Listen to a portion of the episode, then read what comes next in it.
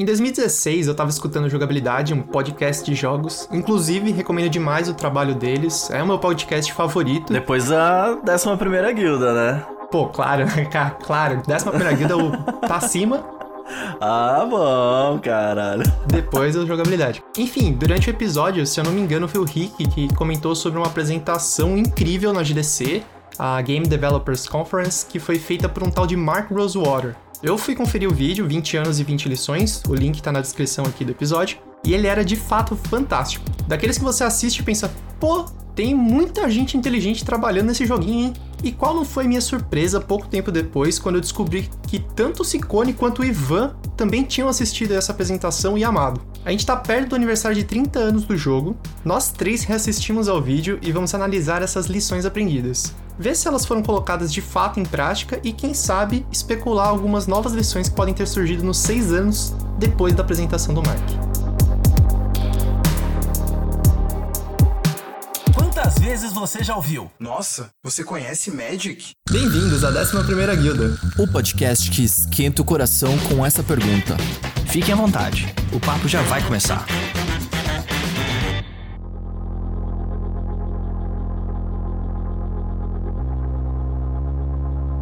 Olá, bruxos e bruxas, e sejam muito bem-vindos e bem-vindas à 11ª Guilda. Vocês já devem estar acostumados com a gente nos agregadores de podcast da vida, mas saibam que agora também estamos postando nossos episódios no YouTube. Sigam a gente por lá e comentem os episódios para a gente trocar uma ideia. Vocês podem até sugerir outras lições que foram aprendidas ou que deveriam ser aprendidas pelos designers de Magic. Não se esqueçam também de nos seguir nas redes sociais. Todos os links estão na descrição do episódio. Eu sou Felipe Moreira e para essa viagem no tempo chamei os queridíssimos Ivan Martinez. Quanto tempo, seus lindos? Ah, Ivan, quanto tempo. Tava com saudade. E Felipe Sicone. Olha o Ivan aí, cara. Bem-vindo, Ivan. O povo chamou, Ivan. O povo tava clamando. Volta, Ivan. Voltei. Estava longe, estava suspended. Antes de mais nada, eu quero saber de vocês dois como foi que vocês chegaram nesse vídeo do Mark. Eu apresentei aqui um pouquinho da minha história, mas eu queria saber como vocês chegaram e qual foi a impressão que vocês tiveram depois que assistiram esse vídeo. Quem me mandou esse vídeo eu, eu, eu, tenho quase certeza que foi o Ciccone. Olha lá, olha lá. É, o, C, é, o Ciccone é, o, é, o, é, é, o pastor, né, cara? Ele é, ele é ele que espalha, que dissemina os links aí, o conhecimento pra gente. Muito provavelmente foi ele que me mandou. E eu assisti e, meu, achei muito legal. O que mais me chamou a atenção no, nesse vídeo, né? É uma palestra de mais ou menos de uma hora, né? Se não me engano, Exatamente. mas é uma palestra gostosa de ouvir. Porque é uma palestra, né? É um papo onde ele fala assim: Meu, fizemos um monte de besteira. e ele fala sem medo. Sim. Ele fala as coisas que ele errou, o que eles fizeram para consertar algumas coisas, ou coisas que eles erraram e fala: não, beleza, aceita que dói menos. Então, assim, ele abriu mesmo, abriu a caixa de Pandora, falou coisa que deu errado, coisa que deu certo, curiosidades muito interessantes também. E, assim, conceitos muito legais que ele conseguiu trazer de outras profissões que ele tinha até, né? Então, é, ele até comenta num momento lá do vídeo que antes dele ser game designer, ele era roteirista, ele uhum. trabalhava em Hollywood, então ele trouxe coisas de psicologia para dentro, Sim. né, do conceito de game design. Então, assim, é um aprendizado muito legal, tem essa parte divertida, né, deles falarem assim: "Ah, meu, fiz besteira aqui, corrigi" mas tem muito, assim, é, para quem gosta de game, né? Para quem até trabalha com psicologia, essas coisas, é enriquecedor como ele nutre com as lições aprendidas dele, né? Perfeito. Vou confessar que eu não lembro como eu cheguei no vídeo provavelmente foi através de recomendação da própria plataforma, né, no YouTube. Uhum. Particularmente gosto muito do trabalho do Mark e eu achei sensacional, né, como ele conseguiu sintetizar tanta coisa num vídeo assim de uma hora, né? A gente às vezes em uma hora aqui fala bem pouca coisa e o cara em uma hora esmirilhou, né, cara? Então, e eu quis assim divulgar isso para todos os meus amigos, amigas, mas a gente sabe que cada um tem um perfil, não é todo mundo que sente interesse nesse tipo de assunto. E eu fico feliz que vocês sentiram o suficiente para quererem gravar isso aqui. então, vamos nessa. Foi a minha porta de entrada para voltar pro Magic, mano. Se não fosse esse vídeo, se não fosse uma conversa de trabalho né, no trabalho conversando com uma pessoa que eu sabia que gostava de Magic, recomendando o vídeo para ela, depois conhecendo você, Sicone. Talvez eu não tivesse voltado, veio bem na época, essa recomendação na época que eu tava voltando. Então me fez Demais, enxergar ali, voltar a enxergar, tipo, o potencial do Magic. Mas a gente fica falando aqui nesse tal do Mark Rosewater, Mark Rosewater pra cá, todo Autopeças Me Rodinha a gente cita esse cara. Sim. você é uma pessoa aí vivida no mundo do Magic. Quem que é esse Mark Rosewater? Quem é o Marquinhos? Para mim é a pessoa mais importante lá dentro da Wizards, que faz o Magic acontecer. Formalmente ele é o head designer de Magic. Uhum. Ele trabalha lá desde 95, Caraca, se eu não tô enganado. É muito tempo. Ah, então, tipo, praticamente desde o começo do game, né? Uhum. Ele não pegou bem o começo, mas, se eu não me engano, ele fazia parte lá dos, dos grupos de playtest já do Richard ou, alguma coisa do gênero. Então, ner nerdão, né? Desde sempre, que nem nós. É, ele não trabalhava antes disso na indústria de games, mas como o Ivan falou, ele já tinha alguma experiência aí na indústria do entretenimento, né? Uhum. É, e cara, o que eu gosto dele é que além dele ter as ideias muito bem estruturadas, e a gente vai ver agora nessa pauta essas ideias, ele também é um excelente comunicador excelente, assim. Sim, extremamente didático, né? Muito. Ele é praticamente, tá ligado aquele ombudsman, que é tipo aquela pessoa que trabalha no jornal sim, e sim. ela meio que tem que, sabe, ouvir a reclamação. Ele, ele faz um pouco esse papel. Eu até temo um pouco, assim, pela posição dele, porque ele não tem substituto dentro da Wizards. Alguém com carisma dele e com esse pensamento estruturado. Mas vamos lá. Ele faz uma coluna que, se eu não me engano, é semanal, que chama-se Making Magic que é publicada no próprio site da Wizards. Ele tem um podcast, cara, que eu não sei a frequência de lançamento, mas é muito frequente. Uhum. É, que chama Drive to Work. É um podcast muito legal. Agora na pandemia, ele deu uma enfatizada em entrevistar pessoas, né? Aproveitou a distância social aí e ele entrevistou muita gente. Então, vamos dizer assim, os últimos 100 ou 50 episódios é muito focado em entrevista. Ele já tá na altura do episódio 900 e pouco, 914, o último, se eu não me engano. E ele tem um Tumblr, cara, que assim, é, é uma plataforma que quase mais ninguém usa. Eu usava muito lá nos anos 10. E esse Tumblr, ele é tipo de um Ask Me Anything, né? Pergunte-me qualquer coisa. E é onde efetivamente ele põe em prática uma das coisas que ele fala que é dar ouvidos à comunidade. Então as pessoas fazem perguntas aleatórias ali para ele e ele responde absolutamente tudo, inclusive também é uma fonte de spoilers, é uma fonte de enfim, qualquer pessoa que tem um pouquinho mais de curiosidade em saber a respeito do Magic, acessa lá o Tumblr, chama Blog Atog, que é uma piadinha ali com né, o Atog, blog com uhum. Atog. Atog. E o vídeo aqui que a gente tá conversando, ele já é bem antigo, na real, ele é de 2016. Então, em 2016, ele já tinha consolidado 20 anos de casa na Wizards, né? Então, ele resolveu fazer 20 anos, 20 lições. É um, um conteúdo show de bola. E eu espero que a gente consiga estar à altura do que ele colocou para o mundo. Porque, cara, essas lições elas servem para nós como jogadores entender melhor o game, a direção do game, mas para quem tem interesse em game design em especial, cara, é um prato cheíssimo, velho. Assim, só também fazendo parênteses, né? A gente vai postar aqui o link do vídeo Acessem também o canal do GDC, lá tem outros vídeos sobre game design também, alguns não vão ser relacionados a card game, mas tem muita, muita coisa boa. Se você tiver interesse em game design, cara, ali você vai fazer a festa. É, eu só ia falar uma curiosidade, assim, uma coisa que eu acho muito legal dele é que, assim, para quem tiver a oportunidade de ouvir o podcast dele ou, ou assistir esse vídeo, vocês vão reparar que ele fala muito rápido, ele fala muito bem. Verdade. Meu, o cara é o ninja da comunicação. Assim, eu fico imaginando como que é dentro da cabeça dele. Deve ser igual, tipo, quando você vai ouvir um áudio no WhatsApp que você bota lá no 2x, né? A cabeça Sim. dele deve ser assim, cara. Eu acho que é cheia de esquilos mega inteligentes, assim. Nossa, né? vários, assim.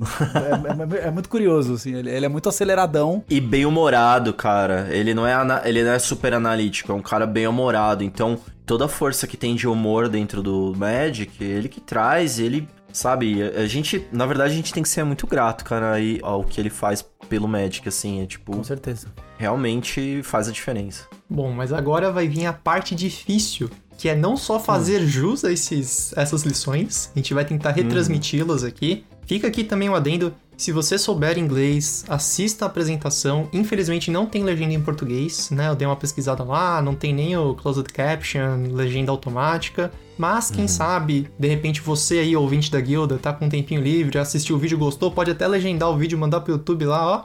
Show de bola, porque vale muito a pena. Quanto mais pessoas tiverem acesso, melhor.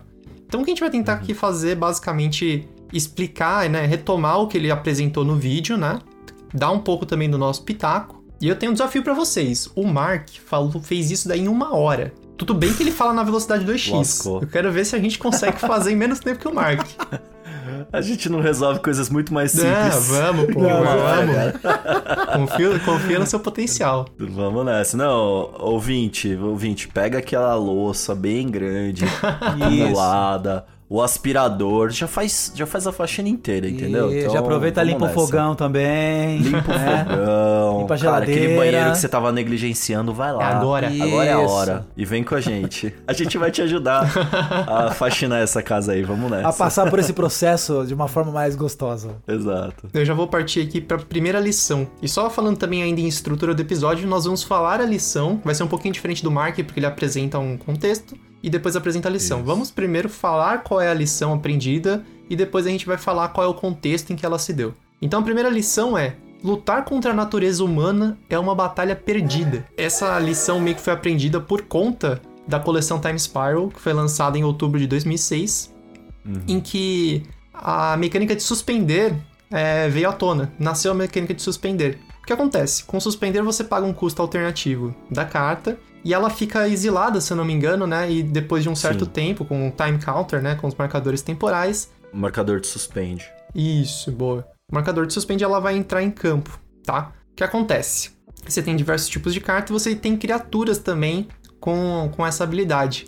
As pessoas que estavam jogando e com essas criaturas na hora de fazer o teste, eles. Assim que a criatura entrava em campo, eles queriam atacar. Mas aí o pessoal falava, gente, mas não pode atacar, a criatura tá enjoada, ela acabou de entrar em campo. E o pessoal queria de qualquer jeito atacar. E eles estavam pensando, meu, como é que a gente faz pra ele não atacar? Aí se você assistir o vídeo, tem até uma brincadeirinha que eles falam, meu, como que a gente faz? Eles colocaram, tipo, não atacar em cima da arte da, ca- da carta.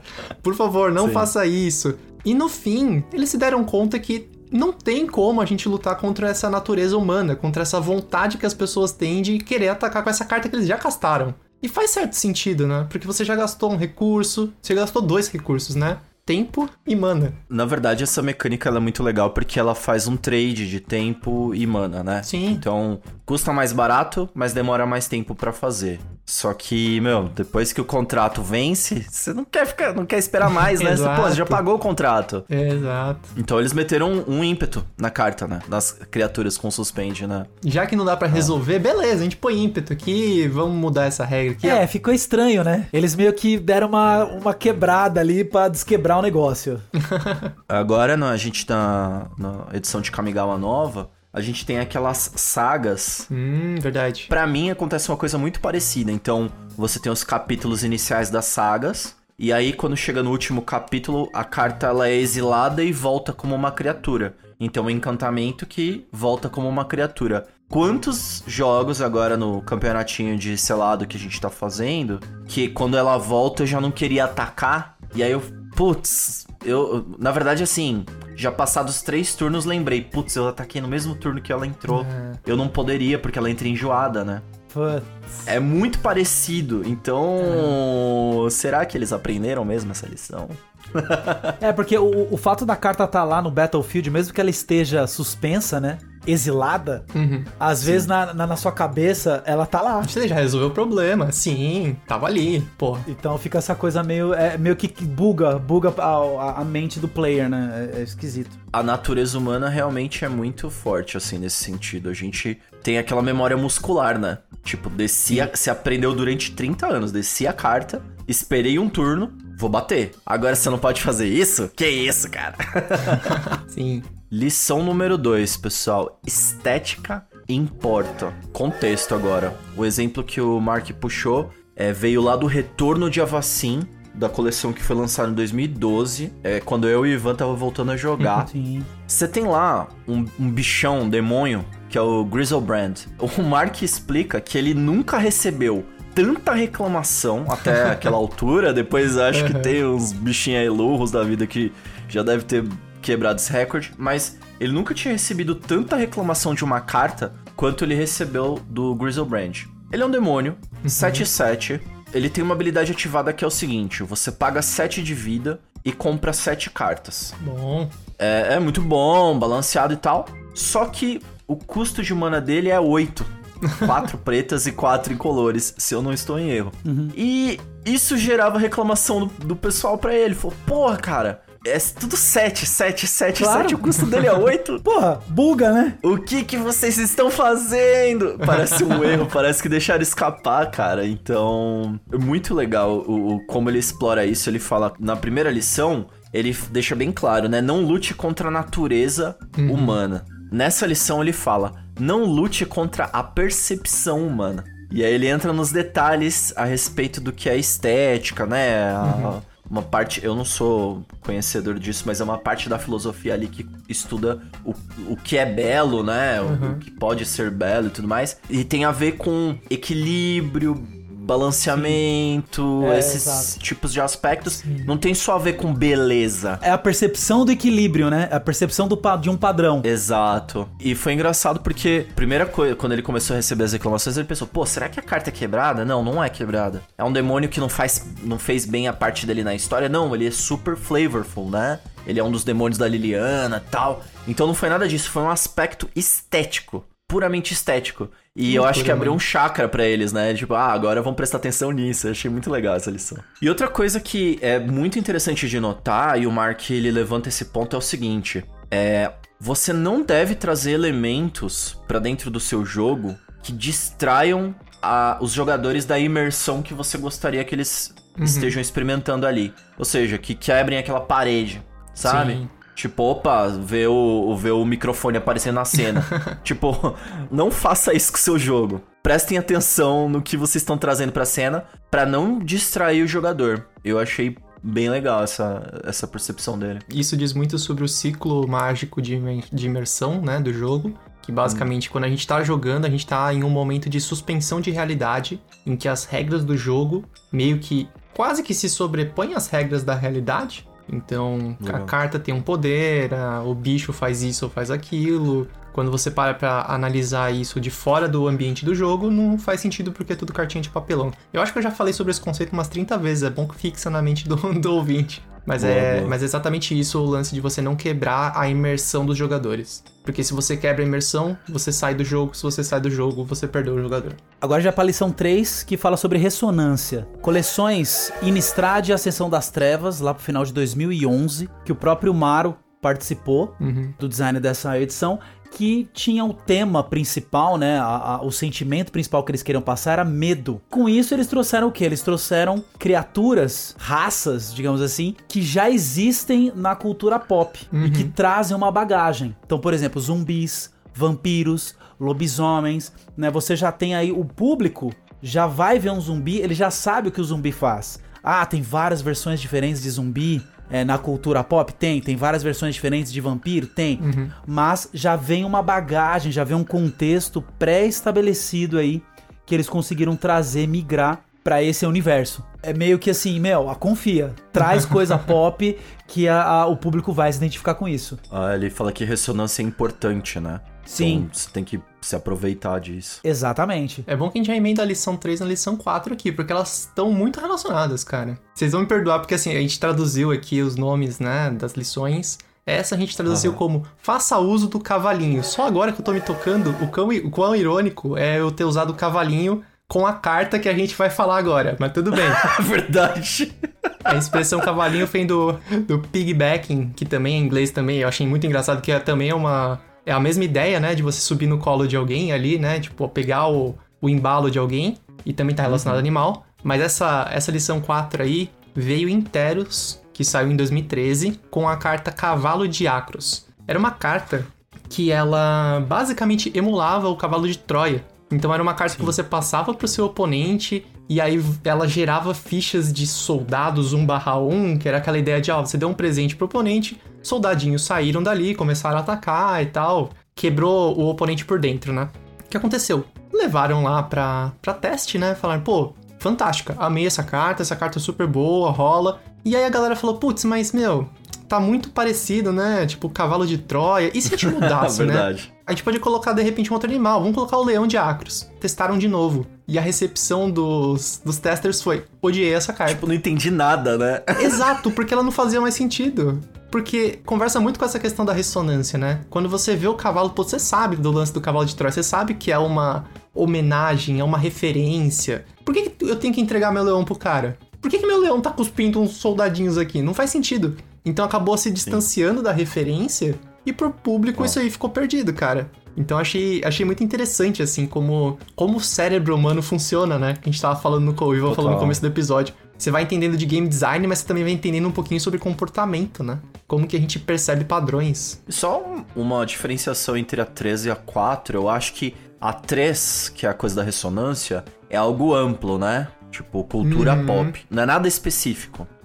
Agora, essa é um fato específico é, da, da é cultura um pontual, ocidental. né? Uma coisa pontual. É uma coisa pontual. Então, você se aproveitar de um, tipo, dia D, que uhum. todo mundo mais ou menos sabe que é o dia D, né?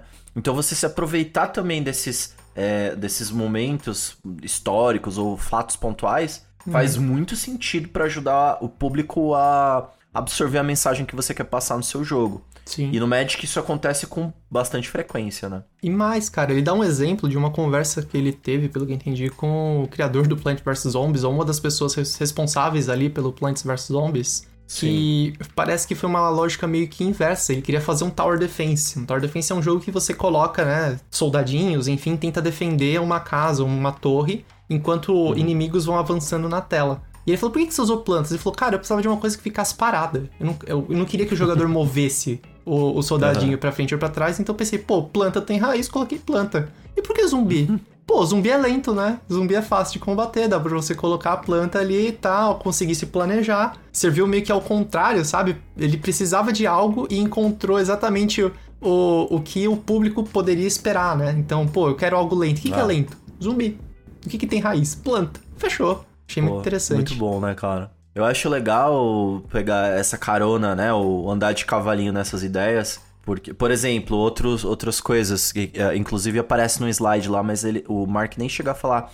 Tava escrito assim, que matar um gato preto dá azar. Uhum. Na nossa cultura aqui não é matar o gato preto, é quando o gato preto cruza você, certo? Sim. Quando ele passa na sua frente que dá azar, né? Sim. Então, é uma coisa que culturalmente isso já tá resolvido, assimilado pra gente. Ou quebrar espelho uhum. no nosso caso, passar embaixo de escada. Então, se você mete esses elementos ali, as pessoas meio que vão evitar fazer essas coisas, saca? Tipo, Sim. elas nem sabem porquê, mas com certeza elas vão evitar, né, cara? Então é muito louco. Vou passar pra próxima aqui, tá, pessoal? Beleza. Lição 5. Essa é louca. Não confunda interessante com divertido. E a passagem que o Mark usa aqui é mais ou menos algo que acontece ali na edição Odisseia, a gente tá falando de 2001, por aí, tá? É, o que, que o Mark tentou fazer? Existe um conceito dentro do Magic que chama-se Card Advantage, que é basicamente você ter um volume de cartas maior, é uma estratégia, né, um jeito de olhar o jogo, é você ter um volume de cartas maior do que o teu oponente, né, você conseguir gerar esse estado dentro do jogo, e isso vai ser sinônimo com uma espécie de uma dominância no jogo. Isso pode ser representado com mais criaturas na mesa, ou mais cartas na mão, ou que o seu oponente tenha muito menos porque você mandou os bichos dele embora. Card Advantage, tá? Então, o que, que o Mark quis experimentar? Ele quis virar o Card Advantage de cabeça para baixo. Ele quis basicamente trazer assim é, uma circunstância onde, se você tiver menos cartas que seu oponente, você tá com uma vantagem, com uma certa vantagem. E aí o que, que ele fez? Ele fez cartas é, que te bonificavam por você des descartar cartas da tua mão. Ou seja, você fazia um card advantage negativo, né? Uma desvantagem de cartas. E você ganhava um bônus por conta disso. E até funcionava. E eu posso contar um caso meu que era o Mestiços Selvagens. Eu tinha um deck é, azul e verde na época que ele realmente se aproveitava dessa questão de você jogar as cartas da sua mão fora. O Mestiços Selvagens era um, um, um bichinho verde ali muito bom, super eficiente. Era um discard outlet, ou seja, era uma carta que te ajudava a descartar. E era um deck bem legal. Mas o relato que o Mark traz é o seguinte: a mecânica até que era interessante, assim. Mas as pessoas no fim do dia, elas querem usar as cartas uhum. delas. Uhum. Elas não querem limpar a mão para ter um efeito X, é, assim. Contra-intuitivo, né? É contra-intuitivo. Se você tá olhando para uma certa parcela dos jogadores, aqui é a gente tem usa a terminologia Spike, né? Que são os mais competitivos e tal eles com certeza vão montar um baralho que vai se aproveitar disso e vão possivelmente levar os jogos. Mas para o jogo como um todo, essa não é uma mecânica muito interessante, uhum. né? Você se livrar de ação para conseguir canalizar numa outra ação. O ponto que ele quer justificar é o seguinte, que um estímulo intelectual e um estímulo emocional são coisas diferentes. Uhum. Então, às vezes, quando você olha a cartinha ali na pasta, ou você vai ver spoiler da coleção, e você analisa a carta fora do contexto do jogo, você pode até olhar para a carta e falar: pô, que carta legal! Esse efeito é super interessante, pá, tal. Pensa, né, numa coisa que daria para fazer com ela, mas o que importa é se durante o jogo aquela carta tá sendo divertida, que é o estímulo emocional não é mais o intelectual, né? Então ele falou que essa mecânica aí, ela não deu muito, ela foi, intelectualmente ela foi muito bem sucedida, mas Sim. emocionalmente não foi muito boa, né? Sim, e era muito assim, né? A mecânica, como você falou, tava bem resolvida. Tinha carta que te fazia jogar carta no cemitério, pra outra carta ficar maior. Então, meu, tava. A parte lógica tava perfeita, tava tudo certo. Agora, a parte emocional em que você tem que fazer algo que você não tá querendo fazer, tende ah. a te levar à frustração. Tende a te deixar é frustrado. Isso. Tipo, ah, o jogo tá meio que me fazendo jogar carta fora, mas o meu instinto de sobrevivência no Magic tá, tá me dizendo o contrário. E no fim do dia ele fala que os jogadores preferem a resposta emocional. Sim. Do que a intelectual. A resposta emocional é muito mais branda. Bom, bora pra lição 6 então, que é entenda quais emoções o seu jogo evoca. Para falar dela, ele voltou ali o Mark pra Innistrad, para retomar o que o Ivan tinha comentado na lição 3, né? Então, pô, eu sei que em Innistrad eu quero causar medo pro meu jogador. Eu quero que ele se sinta assustado com algumas situações, né? Então eu tenho que pensar em mecânicas que deixem o jogador assustado. O que, que ele quis dizer com entenda quais emoções seu jogo evoca? Ele meio que quer dizer que você tem que pensar mais nesse aspecto do que em outros. Então você tem que ir meio que cortando todas as arestas que eh, não contribuem para construir esse sentimento, por exemplo, de terror em Innistrad. Vou repetir de novo mais um conceito que eu gosto de game design, que é o de MDA, que é o Mecânica Dinâmica e Estética, né? Que é Aesthetics do A, que diz muito sobre isso e fala que essa parte de estética, que é a parte da emoção, fica com o jogador. A parte de mecânica fica com o desenvolvedor e a dinâmica fica meio que no meio termo. O seu papel como desenvolvedor é garantir que a sua vontade, né? Você não vai garantir, mas você vai tentar que a sua vontade de causar um sentimento chegue até a outra ponta, que é a ponta que está tá experimentando aquilo. Eu gostei que o Mark usou o background dele como escritor, né, para cinema e tudo mais, para falar que ele ouviu numa aula de uma professora. Nem toda cena é uma cena que é válida ficar no filme. Por isso que filmes passam por ilhas de edição, inclusive, pessoal. Por isso que esse podcast, inclusive, também passa por edição. Ah, é.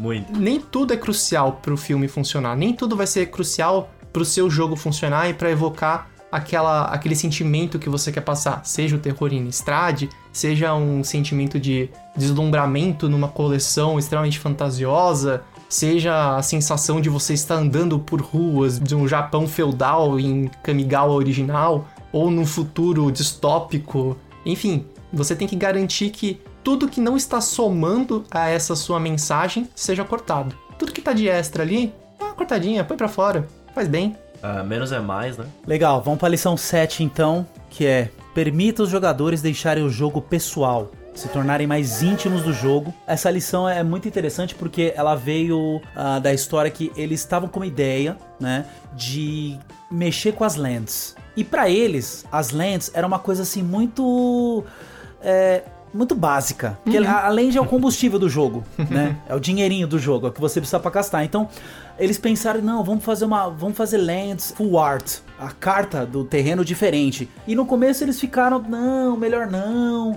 Acho que o, o público não vai gostar muito. E aí quando chegou o release Unglued em agosto de 98, eles decidiram lançar e foi um sucesso. Que depois até extrapolou para Zendikar, as lands, né? inclusive as lands de Zendikar, ele, ele até mostra na apresentação, né? Ficaram muito legais mesmo. E por que, que o público gostou? Porque, cara, exatamente porque é uma land, meu, eu posso ter um milhão de lands né? uhum. né? no, no, meu deck. No meu Commander, por exemplo, eu posso ter é, é, um, um, terreno de cada é, ilustração. Perfeito. Uhum. Isso acrescenta bastante essa grande quantidade de escolhas que o jogador pode fazer torna o jogo pessoal para ele. Isso não é comentado no vídeo, né? até porque na época não tinha, né? Mas isso também extrapola pro nosso querido Secret Lair. que é a personificação da personificação, né?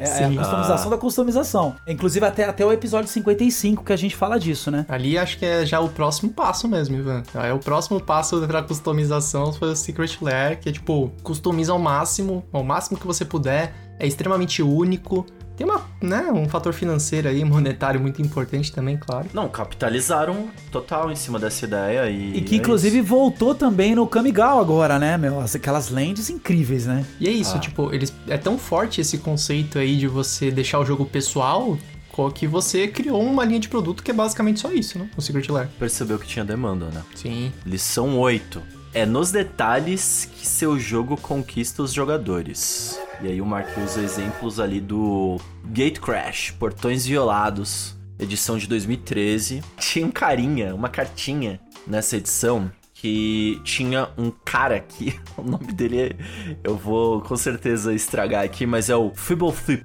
Esse personagem ele apareceu ali numa cartinha, uma instant, que era Totally Lost, se eu não me Isso, totalmente perdido, mesmo. uma coisa assim. É uma instant que ela é boa só pro limitado, só pra draft, uhum. selado assim, e ela não vê mais jogo. Só que ilustração é um carinha que é um homúnculo e ele tá no meio de uma, sei lá, da Praça da Sé assim, de Ravnica e tipo totalmente é muito, perdido. Muito boa a ilustração, cara. É, ficou muito legal. E aí o que, que rolou? Ele ficou muito popular, ele virou meme, ele virou até história em quadrinhos, fanfic, tipo, a galera tava pirando o cabeção. Boneco de pelúcia. é. E cara, por que que isso acontece? Segundo o Mark, os jogadores eles estão atrás de elementos dentro do, do universo do game para conseguir criar laços. Eles querem é, criar essa, esse vínculo com o universo, saca? Uhum. E nesse personagem, assim como muitos outros, outros mais famosões, né? O R&D, né? Quem desenvolve as cartas, é, joga esses elementos para que os jogadores consigam criar esse laço, né? Então, não importa o quão nichado é essa isca que você joga, é importante que elas existam. Não importa se ela vai agradar um grupo muito específico de pessoas. É uhum. É importante que esse tipo de coisa esteja presente no, no desenvolvimento. E o Magic, o que não falta é isso. Você percebe que tem gente tarada por qualquer tipo de coisa, saca? É importante você dar motivos para as pessoas amarem ali o que você tá fazendo. E quem não gostou, às vezes nem percebe, né? Nem vai ligar. É, e uma coisa legal também, né, Sicone, é nutrir isso, né? Porque ele comenta Sim. que o Fibble, Fibble, Flip, Fibble Flip aí Uhum. É, quem, quem, começou a criar o meme dele, a deixar ele famoso, foi a comunidade. Uhum. Isso. Né? E aí a Wizard percebeu isso e falou: Meu, e... vamos, vamos jogar lenha nessa fogueira. Fez o que qualquer empresa faria. é, exatamente. No Arena, ele é, um, ele é um avatar, né? É verdade. É um avatarzinho. Pode crer. Verdade, ele é um avatarzinho. Verdade. Olha a contribuição do ano do, de Arena aqui pra guilda. Bom, vamos pra lição 9. Permita os jogadores se sentirem donos do jogo que também tem um pouco a ver com essa última lição que a gente falou, né? Uhum. É, deixa o jogador criar o jogo. Que a gente não podia deixar de falar do exemplo principal, que é o Commander. Uhum. Que é o quê? O Commander era uma galera, né, juízes, que, meu, estavam ali só trabalhando, praticamente trabalhando, né? Se é juiz, você tá trabalhando. Uhum. Você não tá se divertindo, vai, digamos assim. E aí eles falaram, poxa, cara, o que a gente quer jogar? E aí eles inventaram uma regra lá que você podia usar cartas lendárias para ser o seu comandante e mais 99 cartas que não poderiam ser cópias, né? Aí tinha até os Elders lá, né? Os dragões, que eram as cartas principais ali, todas douradas e tal. Na época do Legends ainda, né? E isso virou uma febre. E aí, mais uma vez, a Wizard fez o quê? Jogou lenha na fogueira. E aí, em 2011, a própria Wizard foi lá e falou: não, vamos criar esse cara aí, vamos, vamos começar a lançar Commander. E até hoje, Commander é o formato mais famoso que tem aí, né? Então, o, o, ah. o público, a comunidade uhum. criou uma, uma, uma vertente do Magic que acabou sendo a mais famosa. Eu acho isso muito louco porque isso casa com as coisas anteriores que ele falou, que ele falou, tá, é, você deu opção com a lição da Land, né? Então, tipo, você tem Basic Land em tudo que é lugar, ilustração pra caramba. Então você deu muitas opções. Você permitiu com que as pessoas criassem laços com o seu universo. E essa lição arremata, que é o próximo passo, que é o que, que eu vou fazer com tudo isso? Eu vou criar algo que é único, exclusivo meu. E o Commander traz muito isso. Como você não pode ter carta repetida, a chance de você ter ali 100 cartas que mais alguém no planeta tenha, a não ser que seja uma lista de um deck consagrado, é muito pequena. Então, é o, o último nível de personalização que a pessoa pode fazer, no caso de construir ali um, um baralho, né? Isso pode acontecer tanto no nível de você criar um formato, que é isso que você falou, né, Ivan? Os juízes criaram um formato, claro, a Wizards uhum. capitalizou. E a gente aqui, como meros jogadores, a gente pode criar os nossos decks, né? As nossas listas. Então, a Wizards capitalizou também muito em cima disso. E é um dos principais motivos pelos quais eu gosto muito do Magic, esse uhum. nível de personalização e expressão, né? Tá na raiz, né? Tá, tá na essência do Magic. Exato, é core, né? Bom, bora pra lição 10, que é deixe espaço para os jogadores explorarem. Essa daqui veio de um exemplo que ele deu de duas cartinhas. O Summoner's Pact, que é uma cartinha instantânea que você pode castar ela por custo zero e te permite buscar uma criatura verde no seu baralho e colocar na sua mão. Depois que você faz isso, na sua próxima manutenção você tem que pagar duas manas verdes e duas incolores para não perder o jogo, né? Afinal nem toda mágica é de graça assim, né? Não é fácil não. Beleza. Uhum. Uma carta ok, uma carta muito boa, de fato. E a comunidade, e aí já vamos pensar mais em Commander, é, viu que ela combinava com uma outra carta, que é o Hive Mind, que é uma carta azul, que é um encantamento que diz que sempre que você casta uma mágica, você meio que faz os seus oponentes castarem a mesma mágica. Cadê o pulo do gato? Tem essa taxa que você precisa pagar do Summoner's Pact. Vamos supor que tá aqui uma, um mesão entre a gente aqui e só eu tô jogando de verde. Tô com esse encantamento em campo, castei o Summoner's Pact, beleza, passei meu turno. Vocês também castaram o Summoner's Pact, não vão conseguir buscar nenhuma criatura verde no deck. E, além disso, no começo da sua manutenção, vocês vão perder, porque provavelmente vocês não vão conseguir gerar mana verde. Tem mana pra pagar. Exato. Então, eram duas cartas extremamente, assim, simples, que em nenhum momento eles pensaram nessa combinação, mas é uma, combina uma combinação, um combo de duas cartas extremamente opressor, que Sim. pode ganhar um jogo de uma hora para outra. E eu acho muito interessante dessa lição que ela é a tal faca de dois legumes, como diria Mamonas Assassinas, né? Quando hum. você deixa esse, deixar esse espaço para os jogadores, talvez também possa indicar que talvez o pessoal também não tenha tanto controle assim sobre essa criação do Magic, porque como a gente prega sempre o Magic em constante expansão, né? Não tem como você conseguir mapear que uma carta de 1997 vai fazer combo com uma carta de 2008 porque você lançou uma carta em 2022. Tipo, é o trampo deles. É difícil, eles tentam fazer? Tentam. Mas para mim meio que mostra também uma certa. Não vou dizer fraqueza, mas talvez um. Um, vai, um ponto fraco aí, né? Nessa, nessa lição, sabe? De você deixar pro público. Não é bem deixar pro público, eu acho que é mais uma consequência natural, sabe? De você não ter muito controle mais sobre sua criação. Só um comentário, Frelau. Tem um vídeo recente do Gavin, que eu vou deixar aqui na descrição, que ele fala sobre combos no Commander. Uhum. E é impossível você mapear combos no Commander. Impossível.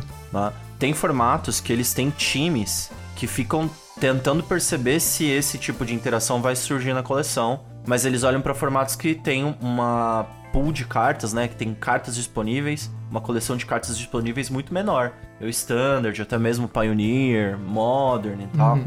Mas pro Commander, que você tem a pool do Legacy, que é toda a coleção de é. Magic, Impossível, Tudo. impossível. Só que, mesmo assim, eles já têm mapeados muitas cartas que eles sabem que são essas cartas sorrateiras, que elas têm um alto potencial de se combinar. O Hive Mind é uma delas, né? Mas você, sei lá, tem Monolito de Basalto, que é outra. Uhum. Então tem umas cartas que quando eles estão desenhando, eles se perguntam: será que. Uhum isso não vai quebrar com tal coisa? Com basalto monolito? Não, não quebra. Ah, será que. E com não sei o que lá? Quebra? Não, não quebra. Ah, então beleza. Então tem tipo um checklist, tá ligado? E tem aquelas coisas mais imperceptíveis. Recentemente o Magecraft, né? O mais difícil, e o Chain of Smog, que era uma carta que você poderia é, descartar e toda vez que você casta uma cópia, você pode pedir para castar a cópia do Chain of Smog para você mesmo e fica castando infinitamente, ativa o Magecraft de uma criatura que dá dano e dá dano infinito. Então, tem, ainda, hum. além de mapear, ainda tem essas cartinhas mais sorrateiras das sorrateiras, Nossa. né? Que estão ali escondidinhas, uma comum, uma incomum. Caraca, você, você não mete um Storm aí no meio, ferrou, né? né? Aí lascou, velho. Não tem mais volta Exato. é impossível segurar. E essa lição meio que conversa também com as lições anteriores que a gente viu, né? O Mark cita, né, que não basta você só oferecer também ferramentas de customização. Você precisa que os jogadores descubram coisas por eles mesmos, que eles coloquem a mão na massa, que eles façam esse trabalho investigativo o Indiana Jones do Magic, de pegar, abrir a, a caixinha de cartas antigas e falar, putz, essa carta aqui tem interação com essa carta que tá lançando agora, vou colocar no meu commander, vai ser incrível.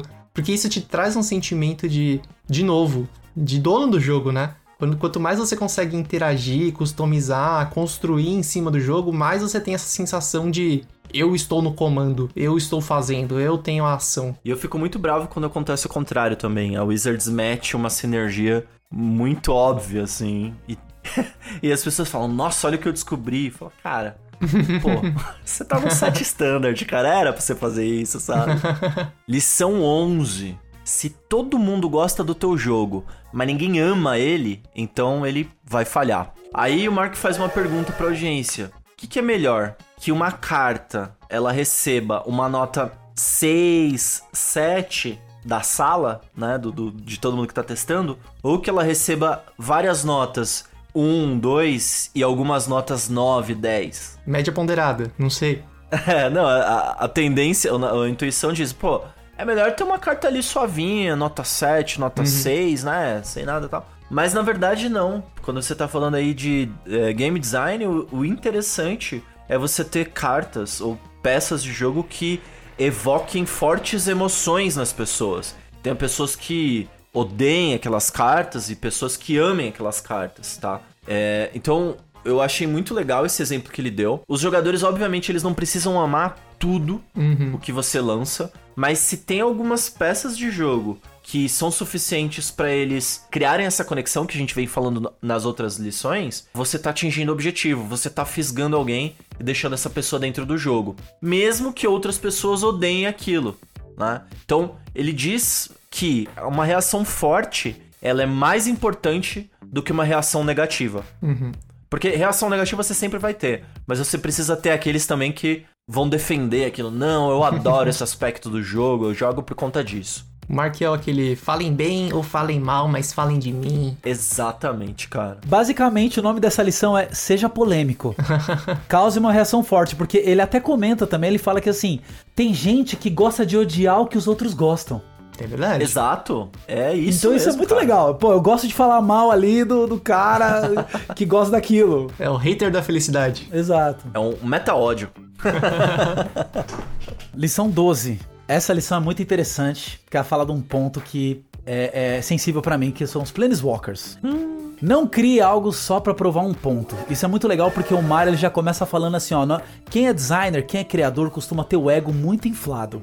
Inclusive Olha. ele fala, eu mesmo sou um deles, meu ego é gigante. Quando você tá criando alguma coisa, você tem que criar alguma coisa não para te satisfazer, simplesmente porque você pode criar. Você tem que criar alguma coisa que conecte, que converse com o seu público. E aí ele cita qual exemplo? Retorno de Avacyn, 2012, onde ele fala dos Planeswalkers. Os Planeswalkers são cartas extremamente poderosas, né? São até, é, é, elas são os magos, uhum. né? Até no Arena, o Avatar são avatares de Planeswalkers, sim, né? Exceto o nosso amigo Flibblip lá, mas ele é, ele é Easter egg já, né? Ele é o detalhe do detalhe. E aí o que, que eles falam? Não, vamos criar um Planeswalker com custo 2, fraco, só porque a gente pode. O que aconteceu? Uhum. A galera odiou o Tibalt. Claro que é o nosso amigo Tibalt. Ele é horrível, né? Custo 2, uhum. habilidades é, que não são interessantes, que não jogam muito bem, nem no Commander. E aí ficou aquela coisa de, meu, pra que, que fizeram um Planeswalkerzinho tosco de duas mana que tem essas habilidades xoxas e não faz nada? Ah, porque a gente pode. Legal. Uhum. Resultado, não fez sucesso nenhum a carta, né? Eu aprendi uma coisa com essa lição que eu nunca tinha me dado conta, que o, o Mark ele fala que essa coisa de você ter um ego muito inflado é um fator positivo para a questão criativa, né? Pô, você se sente potente para criar. Uhum. E você cria de fato. Assim, ter um ego grande e tal é uma coisa que a gente sempre vê. Puta, esse cara tem um ego muito inflado. Mas achei legal dar essa ordem da utilidade do ego, saca? Realmente tem coisas que só pessoas que têm um ego muito inflado conseguem executar bem. E, e, que bom que é assim, né? E diversidade, de fato. Muito louco. A lição 13 é: faça com que a parte divertida do seu jogo também seja a estratégia correta para vencer. Essa lição é muito curiosa porque ela vem do, de um dos unsets do Unhinged, que saiu em novembro de 2004, se não me engano. Vamos explicar primeiro o que são os unsets, a gente tá falando aqui bastante, mas basicamente são sets de borda prata, e a ideia deles, que são os sets que não são válidos em nenhum formato, é que eles sejam divertidos. é, sejam piadas internas que eles fizerem em algum momento, sejam jogos maiores do que o Magic, seria meio que um jogo competitivo, um party game, só que ainda com a roupagem de Magic, tá? Uhum. E em um desses sets, né, nesse Unhinged, ele lançou uma mecânica chamada Gotcha, que basicamente era o seguinte: você tinha algumas cartas instantâneas ou sorceries que tinham uma habilidade que era Gotcha, que é tipo, ah, te peguei! Em que uhum. o jogador tava, sei lá, pôs a mão na testa, aí a carta tava escrita assim: se o jogador colocar a mão na testa, dê 3 pontos de dano nele, ou baixe essa carta gratuitamente. Aí alguém colocava a mão na testa e você ia lá e baixava a carta. Aí a pessoa, putz, não posso pôr a mão na testa. Você tinha que falar gotcha, né? Tinha que falar gotcha, gotcha. ok. É verdade. Tem, peguei você, te peguei. Outra que diz que você não podia dar risada. E se você desse risadas, a minha carta voltava do cemitério pro campo de batalha. Aí a pessoa não ria. E assim, a ideia parece ser muito divertida, mas na prática ela não funciona. As pessoas que jogam normalmente querem vencer, né? E uhum, para vencer, uhum. você teria que superar essa habilidade. Como que você faz para vencer essa habilidade? Você simplesmente não faz nada. Você joga Magic como se fosse um lord inglês, sentadinho corretamente. não ri, não fala, não faz nenhum movimento brusco. Isso é. é exatamente o oposto do sentimento que eles queriam trazer, que era o sentimento de se divertir. Então aqui, nesse set, nesse exemplo que ele deu, nessa habilidade, a diversão estava totalmente oposta à vitória. Ou você se divertia, dava risada, ou você vencia. Pro Mark, e eu acho que isso faz total sentido, a diversão é parte crucial do jogo. Quanto mais divertido for vencer, melhor pro seu jogo, mais sucesso ele vai fazer. Como você falou, as pessoas fazem de tudo para ganhar. Sim. Mesmo abrir mão da diversão. Só que quando acaba a partida e não foi divertido, Puts. todo mundo vai olhar pro jogo e falar: não jogo mais isso. Exato. Foi chato. Se é aquele sentimento, ai, mano, que partidinha chata, que negócio Foi chato graça. pra caralho. não vou jogar essa merda, não. Lição 14, pessoal. Não tenha medo de ser direto. E essa lição tem muito minha cara. Eu gosto dela. Ela fala de Eldrazi. Exato. Começa que fala de Eldrazi, a gente já reserva para você. Um pouquinho antes da gente voltar aí a jogar, eu e Ivan, em 2010, teve uma coleção que era a Ascensão dos Eldrazi. E aí, se eu não me engano, é, foi, foi quando a gente conheceu os Eldrazi e tal, os Titãs, né? E aí, entre muitas cartas do set, você tinha eu, criaturas Eldrazi que elas eram. Elas não eram os titãs, mas elas eram criaturas bem opressoras. Uhum. Por exemplo, ele usa lá o, o Lamog's Crusher. Um bicho que é 8 manas 8 barra 8, ó. Já aprenderam alguma coisa. Só que ela tinha Annihilator 2. Annihilator é uma mecânica que quando você vira o seu bichão para atacar, o jogador defensor, ele, antes de bloquear, antes de tudo, ele já tem que sacrificar X permanentes. Então, no caso do Lamog's Crusher, ele tem Annihilator 2, você virou para atacar, o defensor tem que sacrificar duas permanentes. E depois vai pro bloco e tudo mais. Ou seja, uma carta bem opressora, comum, né? Então, bem legal, muito presente assim no set. E o que acontece? Ali nos playtests, o pessoal é, gostava tanto de ter aquela carta, aquele bichão 88, que eles simplesmente não atacavam com ele. Uhum. Oh, não, mano, eu não quero correr o risco de perder meu bichão aqui. Tinha medo da troca. Tinha medo da troca. Falou, não, deixa o meu bichão aqui. Virou troféu. troféu, é. Pô, demorei 8 mana para castar esse bicho, você vai querer, né, faz um combat trick aí, vou perder? Não. Então eles perceberam no playtest que não tava funcionando a intenção deles, que era ver o, o bicho pegar. Uhum. Então eles adicionaram uma cláusula na carta que é o Lamog's Crusher precisa atacar todo turno se apto. Você forçou, tipo. Forçou. Você foi é. direto com a tua intenção em relação à carta com o jogador. E aí no playtest o que, que aconteceu? As pessoas começaram a atacar com ele e perceberam que era divertido pra caramba atacar. E opressor. Muito. E é, é justamente desenvolveu a ideia que eles inicialmente tinham pensado. A lição foi: às vezes você não pode ficar só no ilustrando pra tua audiência o que você quer dizer. Às vezes você tem que dizer a uhum. parada, você tem que ser literal. E ele usa uma, um, um, conceito que eu não era familiarizado, que é o tal do show, don't tell. Que é um conceito aí da literatura que parece que assim, é de um. Aí eu fui pesquisar, né? Um tal de Anton Chekhov. Ele era estudioso ali da subjetividade dentro da literatura, e aí ele falava que ele defendia a, a, tese de que você tem que ser subjetivo na tua comunicação. Então, tipo, você nunca poderia dizer pra tua audiência, é, olhe para a lua brilhante, olha uhum. como a lua tá brilhante. Você tem que dizer alguma coisa que faz a pessoa deduzir que a lua é brilhante. E o Mark diz que os artistas, eles fazem muito uso dessa subjetividade para passar as mensagens. Mas às vezes no game design, cara, você precisa dizer pro cara, ataca com essa porra aí, cara. Subjetividade ao caralho. Eu achei muito foda essa lição, Sim. cara. Lição 15. Cria o conteúdo certo para a audiência certa. Aqui a gente vai falar um pouquinho de novo dos perfis psicográficos. Um dia, a gente promete, um dia a gente faz esse episódio, tamo tá? devendo. Quem sabe? Ah, tamo devendo. Você vamos fazer um episódio de cada perfil. Aí a gente pode falar É verdade, hein? Vamos fazer BuzzFeed. Quem é você na na roda psicográfica, sai perguntando na rua para as pessoas. Vamos fazer de uma maneira bem resumida aqui. Time Teme é o perfil que das pessoas que querem experimentar coisas. Johnny Jenny perfil de pessoas que querem se expressar, né? usar mecânica para expressar um conceito, uma ideia. E Spike é o perfil de quem quer se provar, de quem quer vencer. Bom, acho que foi em Ravnica, se não me engano, que tinha a carta Sentinela Fundente. Que quando ela entra em campo, você joga uma moeda, e dependendo se sai cara ou coroa, ela entra como uma 5-2 é, com ímpeto ou uma 2-5 com defensor. Ela era balanceada, ela era divertida. Só que ela tentava agradar todo mundo e não agradava ninguém no fim das contas. O balanço dela ali meio que atrapalha o time e a diversão, sabe? Do flip a coin. Não, não era um negócio assim, tipo, o Spike não quer um flip a coin, né? Então você fica assim, pô, eu não quero jogar uma moeda, eu quero uma coisa constante. No fim das contas, ela não é para ninguém. Então, quando você quer agradar todo mundo, provavelmente você não vai agradar, agradar, ninguém. É diferente de uma carta que é extremamente time, que tem um, um membro aqui do podcast que criou um commander. Ah, né? Uhum. O Progenitus, que é um bichão, que é 10 manas, duas de cada cor, que é hexproof. que mais que ele é, Scone? Não, ele tem proteção contra tudo. Proteção é contra isso. tudo, isso. Ah. Proteção contra isso. tudo.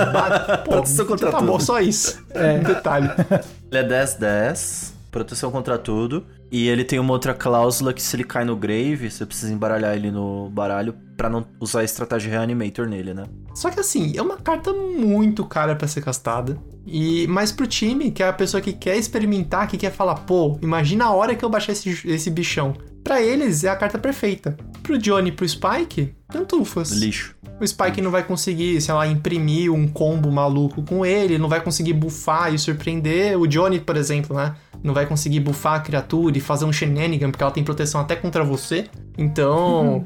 é uma carta que tá focada em um público muito específico e faz bem o trabalho dela de se focar nesse público. Cara, isso me lembrou um Natal que eu tava com a minha esposa aqui tendo a ideia de. uma ideia revolucionária pra indústria. Que era fazer o, um panetone com gotas de chocolate. Ou um chocotone com frutas cristalizadas. Fica aí, ao encargo da imaginação de vocês. Mas no primeiro momento eu pensei, pô, cara, olha só. Porque tem gente que gosta de um, tem gente que gosta do outro, né? Se tivesse os dois, ia agradar todo mundo. Só que não, né? Exato. ia desagradar ia ambos, desagradar na real. As pessoas iam odiar, falar, velho, tira essa fruta daqui, eu tiro esse chocolate daqui. Perfeito. Então, é. meu, você vai fazer um negócio, pensa quem que é a audiência que você quer agradar e agrada ela, faz aquele carinho, aquela lambida boa e eu acho que vai dar certo. boa. Vamos então para lição 16. Tenha mais medo de entediar seus jogadores do que de desafiá-los.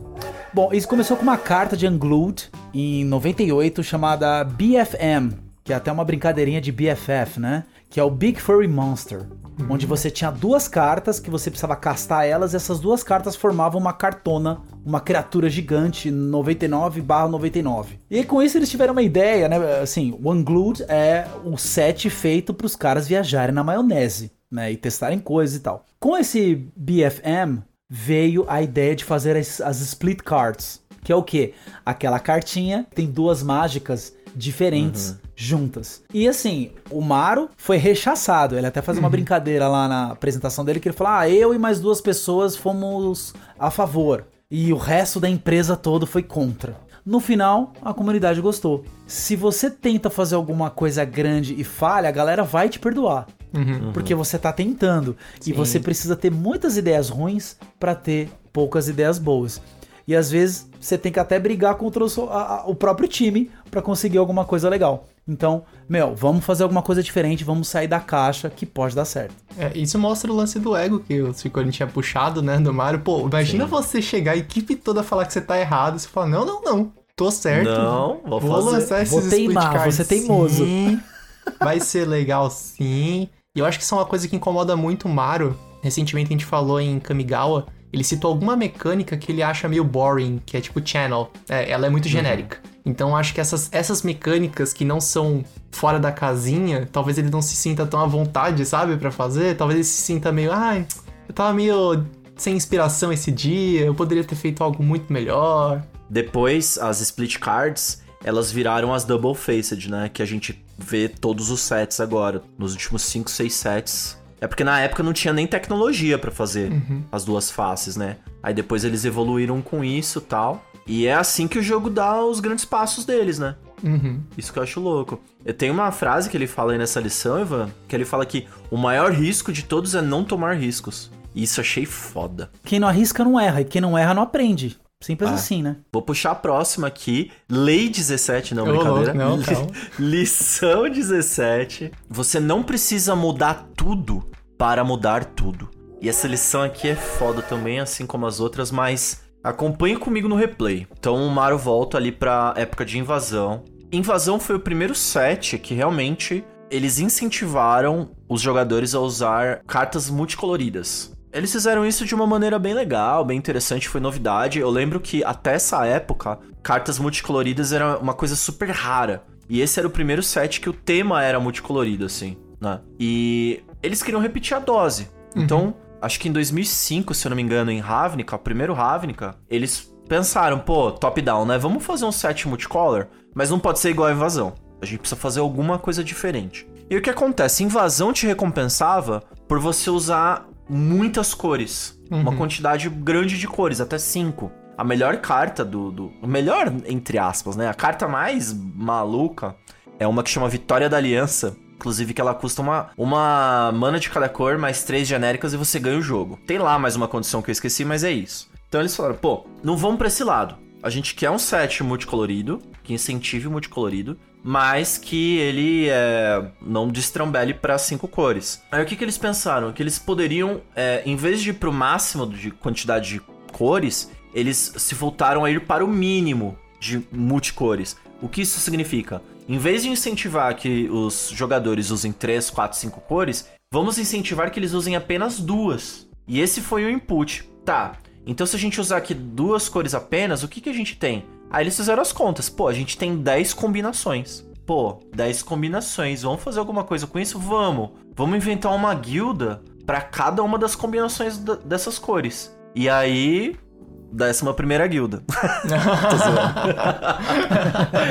e aí estamos aqui, não, mas e aí na concepção de desenvolvimento do set, o approach, assim, né, a mudança, a ideia, o insight foi uma coisa muito pequena. Em vez de usar muitas cores, vamos usar o mínimo de múltiplas cores, que são duas. E isso deu origem a um universo mais amado de Magic, Sim. que é Ravnica, as guildas, e depois isso deu origem a várias outras combinações de multicores restrito por quantidades. E para mim, putz, cara, foi também avassalador. É muito que um efeito borboleta, né? Você uhum. muda uma configuração ali e isso se reverbera na outra ponta de uma maneira inesperada e provou-se bem amada também, né? Lição 18: Restrição impulsiona a criatividade.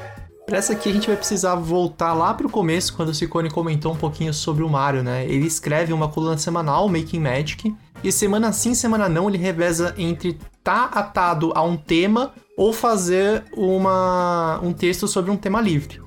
E ele pergunta, né, durante a apresentação pra audiência, o que é mais complicado? E ele fala, meu, é muito mais complicado a semana em que eu tenho que fazer um tema livre. E ele fala também exatamente isso sobre coleções. O que é mais fácil, fazer uma coleção em que eu tenho um tema ou uma coleção em que eu tenho um tema livre? E ele falou também, pô, é muito mais fácil quando eu tenho um tema específico e não tô muito livre. Por que, que ele diz isso? Que a gente tende a nos repetir na solução de problemas em função de eficiência. O nosso cérebro tende a ser o mais eficiente possível. Quando está muito aberto, o nosso cérebro vai buscar informações tipo como é que eu solucionei, por exemplo, o set passado que também era aberto. Ah, eu fiz tal e tal coisa. Ah, eu vou tentar fazer algo parecido de novo. Uhum. Só que quando você faz isso, é, você meio que deixa a criatividade de lado. Isso se torna boring. um pouco problemático. É, é boring, porque volta a ser exatamente a mais do mesmo. As restrições parecem meio contraintuitivo, mas elas nos forçam a escolher caminhos diferentes para a resolução dos problemas. Elas forçam a gente talvez a ser um pouco mais criativo. Ele até deixa uma, uma recomendação, né? Se você não tem nenhuma restrição, tente impor uma restrição para você, para não ficar um negócio muito aberto. E aqui eu vou aproveitar também para voltar lá no começo que eu cito, é, talvez fuja um pouquinho desse conceito, mas fala também sobre restrição. É, o pessoal do jogabilidade que eu citei, né, no começo do podcast, eles fizeram uma série de três vídeos falando sobre desenvolvimento de jogos para Atari, né? Eles falam primeiro sobre o Adventure, que é um jogo que foi super revolucionário para época, que era um RPG. Depois eles falam do salto que foi do Adventure pro Pitfall. O Pitfall fez coisas inimagináveis, exatamente num contexto em que você tinha um console extremamente é, limitado. limitado né? Que ele tinha basicamente algumas funções como você tem uma bola, você tem um, uma partícula e você tem dois traços, que era o Pong, né? Você parte basicamente de um Pong para um negócio uhum. extremamente rebuscado com não sei quantas centenas de telas diferentes. Vou deixar o link na descrição aí do episódio para vocês assistirem esses vídeos, porque ajuda a perceber o quanto que restrição faz você precisar se superar e fazer coisas inesperadas. Lição 19. Seu público é bom para reconhecer problemas, mas ele não é bom para solucionar. O Maro ele faz uma analogia muito legal com o médico. Uhum. Quando você vai numa consulta, o médico ele pergunta como você está se sentindo. Por quê? Porque o corpo é seu. Então você sabe se você está sentindo muita dor, se você não está, qual é a parte onde você sente a dor ou não.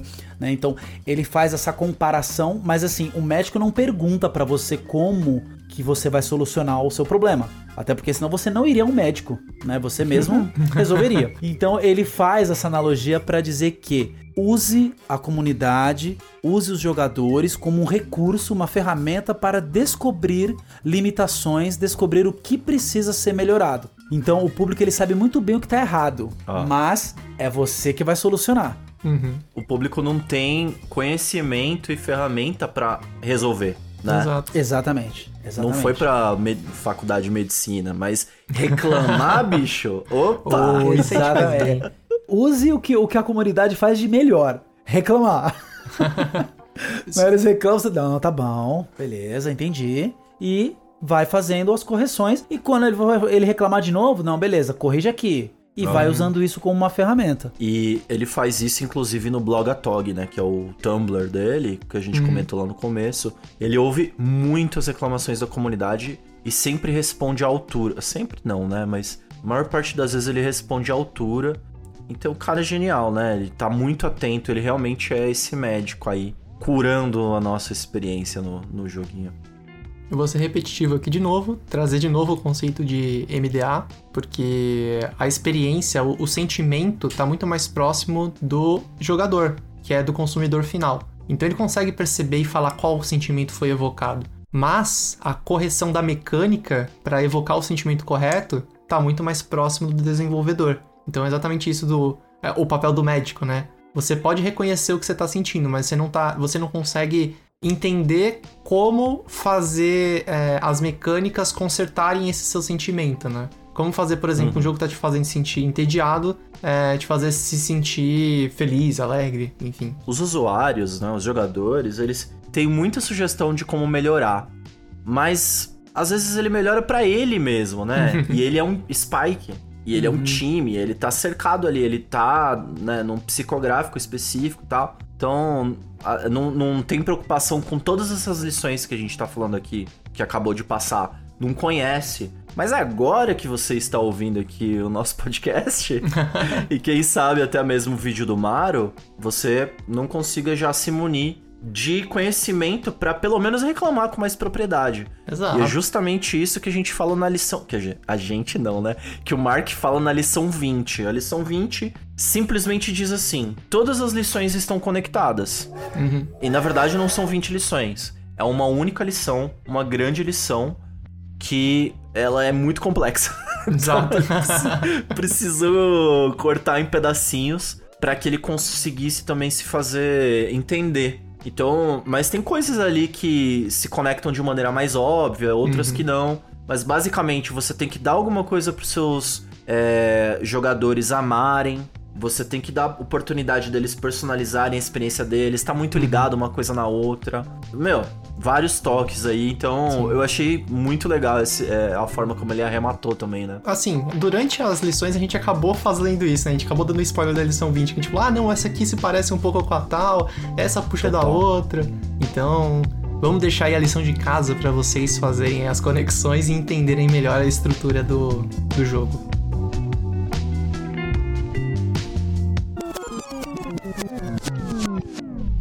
Mas a gente quer dar pitaco também, né, Freelão? Pô, você acha assim? A gente acabou de ler que não pode dar pitaco, você acha que a gente não vai dar pitaco, Cicone? A gente tá aqui é. pra quê? Falar besteira, afinal. Estamos aqui pra polarizar, é, é lição aprendida. A gente, essa a gente aprendeu, a gente tem que ser polêmico ficou muito claro pra gente que é um trabalho muito, muito complexo e que eventualmente eles vão cometer erro na hora de fazer o jogo. Mas achamos que essas 20 lições não foram as únicas e nem serão as únicas que o Mark vai aprender com o Magic. E é aqui que a gente vai entrar para dar o pitaco. Essa palestra aí já tem 6 anos e eu quero ver com vocês, meninos, se a gente consegue levantar mais 6 lições que o Magic deveria ter aprendido por conta dos lançamentos dos últimos anos. Vocês topam? Bora? Bora ensinar Bora. o padre a rezar a missa?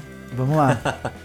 Vamos ver se a gente consegue aqui arrancar alguma coisa, né? Começar com uma aqui que a gente também colocou frasezinha de impacto. Quem brinca com fogo faz xixi na cama. o que, que a que gente isso? quer dizer com isso? Vamos lá. Essa lição, acho que ficou muito claro pra gente, veio daquela onda de power creep, principalmente a partir de Eldraine, talvez até um pouquinho antes, em que a filosofia Fire ah, piadinha, Fire, oh, fogo. Oh. Em que a filosofia Fire ficou muito forte, que era aquela questão de você criar cartas que eram muito fortes, muito divertidas, é, que traziam aquela experiência uau pro jogador, tipo, nossa, que da hora abrir essa carta, eu vou colocar ela em todos os meus decks, eu quero 20 cópias dela. Só que isso fez surgir cartas como, por exemplo, o famigerado Oco. Ó, o Ivan tá tremendo aqui, ó. O Ivan tá piscando. Nossa, Cuidado, dá, Ivan. Até... Foi embora. Até já. saltou uma veia na minha testa aqui, cara. que são cartas que desequilibraram o jogo. A ponto da gente ter um boom na quantidade de banimentos que nós tivemos nos últimos anos. Então, esse boom desses banimentos, para mim, eu acho que para vocês também, acho que, acho que não é nem nada escondido ali da Wizards, muito se dá por conta dessa filosofia Fire então, sim, sim. ela é muito interessante. Ela vai vender booster? Vai vender booster. Mas será é. que ela é a mais saudável pro ambiente de jogo? Eu acho que não. Eu acho que eles pesaram muito no martelo. Fizeram um martelo muito pesado. Não só Oco, né, cara? Omnath, Field of the Death. Sim. Que, meu, eu jogando no Arena dava raiva, cara. Todo 10, assim, 9 de 10 tinha as cartas. Sei lá, meu, vou parar de jogar. Sim. Ficava meio que você ficava chateado, assim. Próxima lição, ou Eita. Cagaficação aqui, né, Felau? Neologismo pra cagação de regra com classificação. o fator social se provou tão grande quanto o próprio jogo.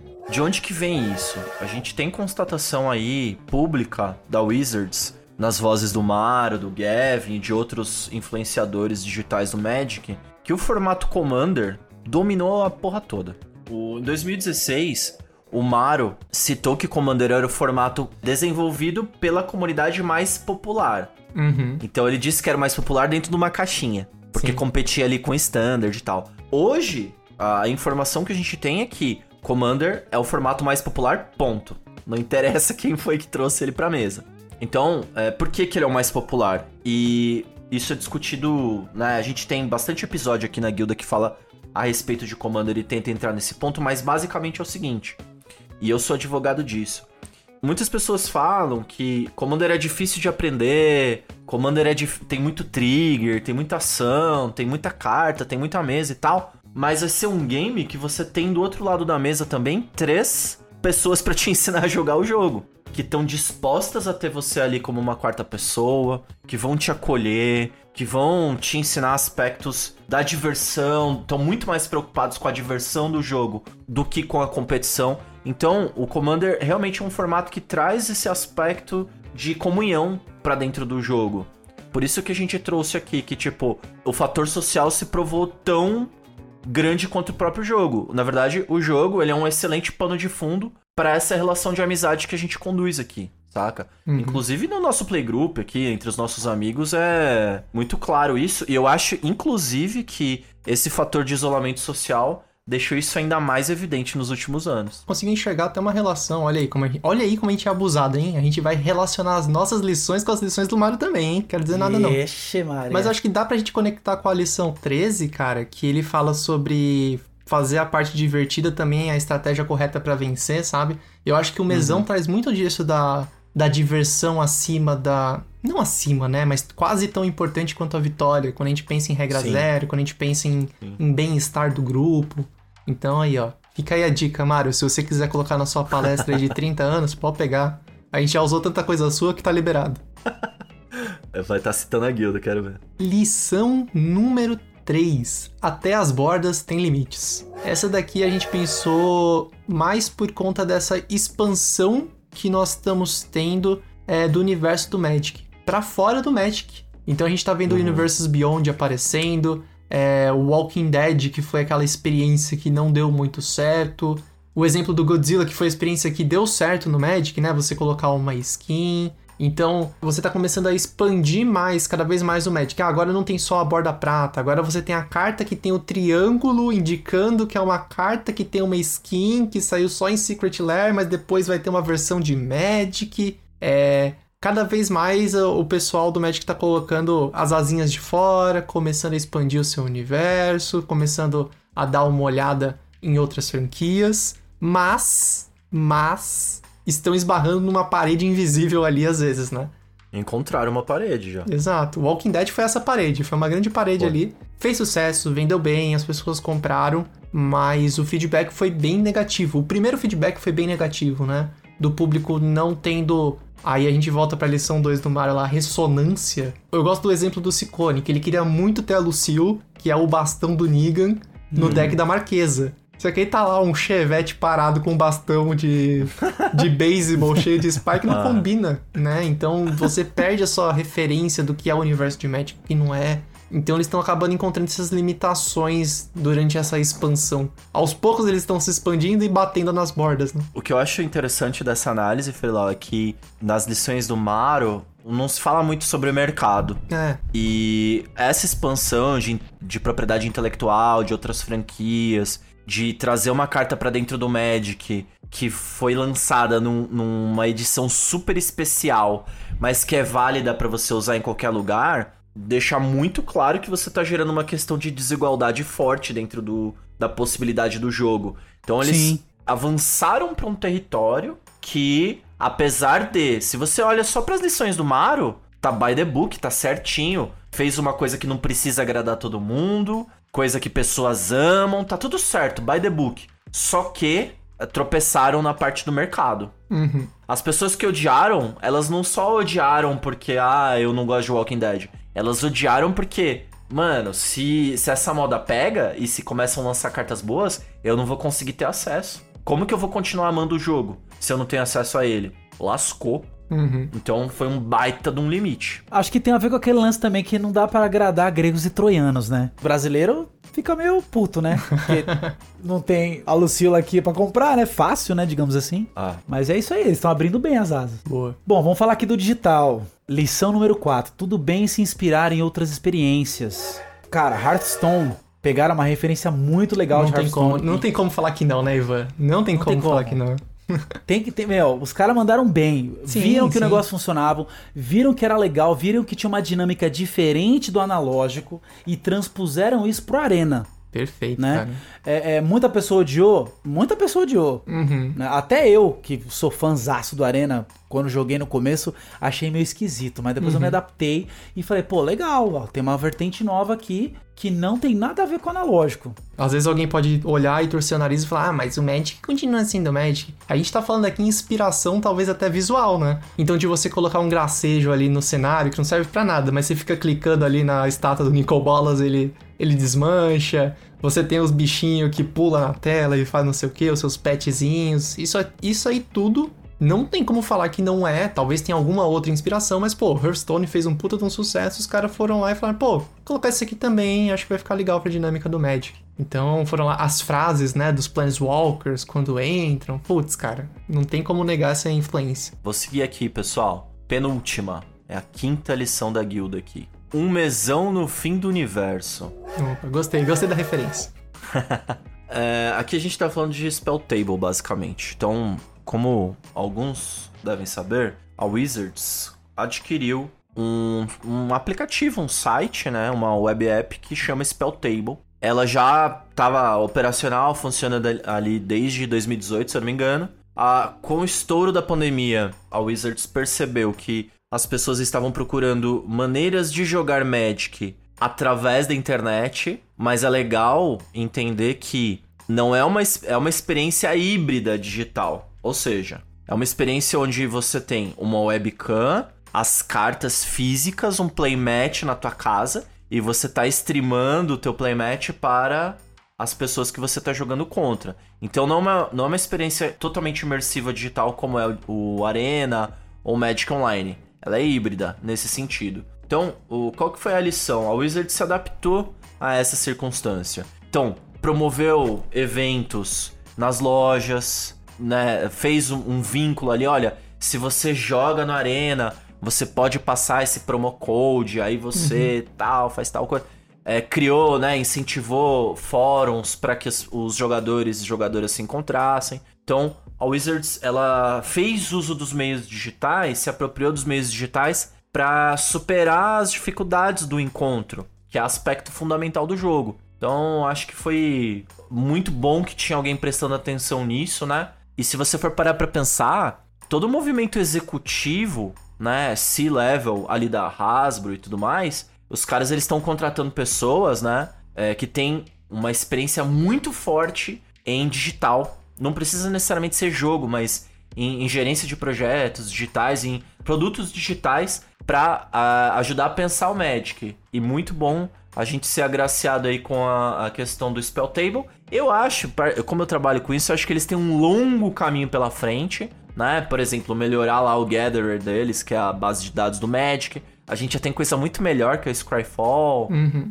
Enfim, EDH Hack, eles podiam dar uma repaginada no acervo digital deles para ajudar a comunidade, mas o Spell Table foi um passo na direção certa. Sim, foi meio que um oásis ali no momento em que tava todo mundo isolado, foi um fiozinho de esperança, né, de que tá indo, tá indo pro caminho Sim. certo, foi um local pra gente se reunir, né, superar esse momento aí de distanciamento. Foi uma baita de uma cartada, cara, foi um, foi um ponto de encontro pra gente se sentir seguro e conectado com o hobby, né? Sim. Sexta lição, última lição da guilda, que é essa experiência talvez não seja para você, mas ela é para alguém. Nesse aqui a gente está pensando com muito carinho, olhando ali pro Secret Lair, olhando pro Booster Fan, olhando para esse pra essa porrada de produto novo que está saindo e variedade. A gente falou sobre customização, acho que foi um dos pontos que o Ivan levantou, né, da importância da customização, do jogador se se sentir é, agente, ah, eu vou fazer uma carta específica, e a gente já começou a levantar a problematização ali. E é que a gente quer fechar essa problematização. Cara, é muita coisa. É. Vou usar o termo em inglês. É overwhelming. É aquela sensação de tipo, meu, é quatro bordas diferentes para a mesma carta, tem arte alternativa japonesa, tem é, carta que brilha no escuro, tem carta em preto e branco e eu, essa carta vem só no booster de coleção, mas o booster de coleção não é o booster de colecionador. Socorro, alguém fala com o tradutor. É muita coisa nova, muita informação que talvez gere uma sensação meio desgastante. Mas a real é que vai ter seu público. Vai ter a pessoa que quer todas as artes alternativas japonesas, vai ter a pessoa que quer um deck todo preto e branco. É uma lição meio. Talvez não sirva, né, pra gente, mas mercadologicamente falando, eles sabem o que estão fazendo. Não, eles não, não dão ponto sem nó. É a enésima potência que o Mark falou lá atrás, uhum. que começou com as Basic Lands Full Art, e agora a gente tem essas um milhão de versões. Exatamente de, de cartas. Agora a gente tem Full Text Basic Land. Full Text Basic Land, então é uma piada com o próprio conceito. E a gente também tem produtos não só as cartas estão numa variedade muito grande, mas produtos selados também. Agora você tem três, pelo menos três versões de booster. Inclusive, eu quero contar uma experiência que eu tive aqui. É, tava num leilão de Magic, olha as coisas que a gente louco. faz. Tipo leilão de gado, assim? É, Tipo aquele anel que vende no canal do boi, tá ligado? Nossa, meu, você falou leilão, eu fiquei imaginando você assim num evento de gala, Não, com terno, não. tomando um uísque. Levantando assim. a plaquinha, né? Berço de da- Isso. Levantando, eu quero essa land full art agora. Um negócio bem ralé, assim, no Telegram. Aí eu. Colocaram um booster lá pra vender. Eu falei, porra, que da hora. Aí ninguém tava dando lance. Eu falei, pô, vou dar um lance da hora nesse booster. Aí eu dei um lance. A galera começou a me parabenizar. Ô, parabéns. Aí é o Oh. cara. Aí eu falei, caralho, né, mano? Eu pensei que era aquele booster fudidão de colecionador. Aí. Aí depois caiu a ficha. Tipo, acabou o negócio, tá ligado? Sim. Ah, uai, eu não dei um super lance, né? Tava bem barato ainda os lances. Mas aí eu falei, puta, cara, esse não é o booster, cara. Me lasquei. Esse cone chegou mil reais. Ai, meu Deus do céu. Mas era o quê? O de coleção e não o de colecionador. Aff. Existe uma diferença muito grande entre um e outro. Então, eu acho que o de coleção tá 30 reais. Eu dei um lance de 50 reais, assim. Então eu falei, puta merda, cara. Agora entendi porque não tinha ninguém dando lance. Nossa, o Sicori tá doando pra comunidade. Que alma. Eu nunca fiz isso, porque sempre abro, eu abro a liga do lado e fico vendo o que, que faz sentido e o que, que não faz. Nesse daí eu tava. Sabe quando você tá no banheiro e você não tem nada melhor pra fazer? Ah, bora, vai. Foi, Tava foi desse jeito. Enfim, Sabe quando você não tem nada pra fazer, você tá com a carteira aberta, assim, tirando dinheiro e jogando. obviamente que eu não precisava daquilo. Mas eu acho que é isso, né, Fidal? É, tem público pra caramba e você vê, as pessoas se estapeiam pra conseguir esses boosters, pra conseguir essas coisas. E a gente aqui que não se afeta tanto por essa, por esse aspecto, para nós, a gente vive bem sem isso, né? A gente passa bem sem isso. Sim. É, o que a gente falou duas lições atrás a respeito do lance do Walking Dead era justamente o contrário disso. De existirem produtos premium inacessíveis. Mas a Wizards aqui tá dizendo o seguinte: cara, isso é uma skin. Então, assim, você não precisa ter essa skin. Se você quiser, é mil reais. Mas você não precisa. Você Sim. pode comprar lá a versão de 10 reais, tá valendo no mesmo jogo, né? Completamente cosmético, né? E vende pra caramba, hein? Vende. Ah, Depende, claro. Foi denso, foi longo, mas terminamos. Chegamos ao fim do episódio, meninos. Até que enfim. Espero que vocês tenham terminado a faxina aí, ouvintes. E, se não terminou ainda, vou deixar um- uns indagamentos aqui pra vocês. Vocês conheciam esse vídeo do Mark? Vocês concordam ou discordam com a opinião do Mark? Enfim, as lições que ele aprendeu? Entre em contato com a gente para dar sua opinião através do nosso e-mail, das nossas redes sociais e agora através dos comentários do YouTube. Bora usar aquela bagaça direito. Pô, vamos lá, conversa com a gente, aproveita que tá lá. O canal de comunicação tá mais fácil. Os links estão na descrição do episódio. Se você gostou da discussão e quer dar uma força pra guilda, compartilhe esse episódio com pessoas que gostam de Magic. Até mais e obrigado pelos jogos. Falou, galera. Falou!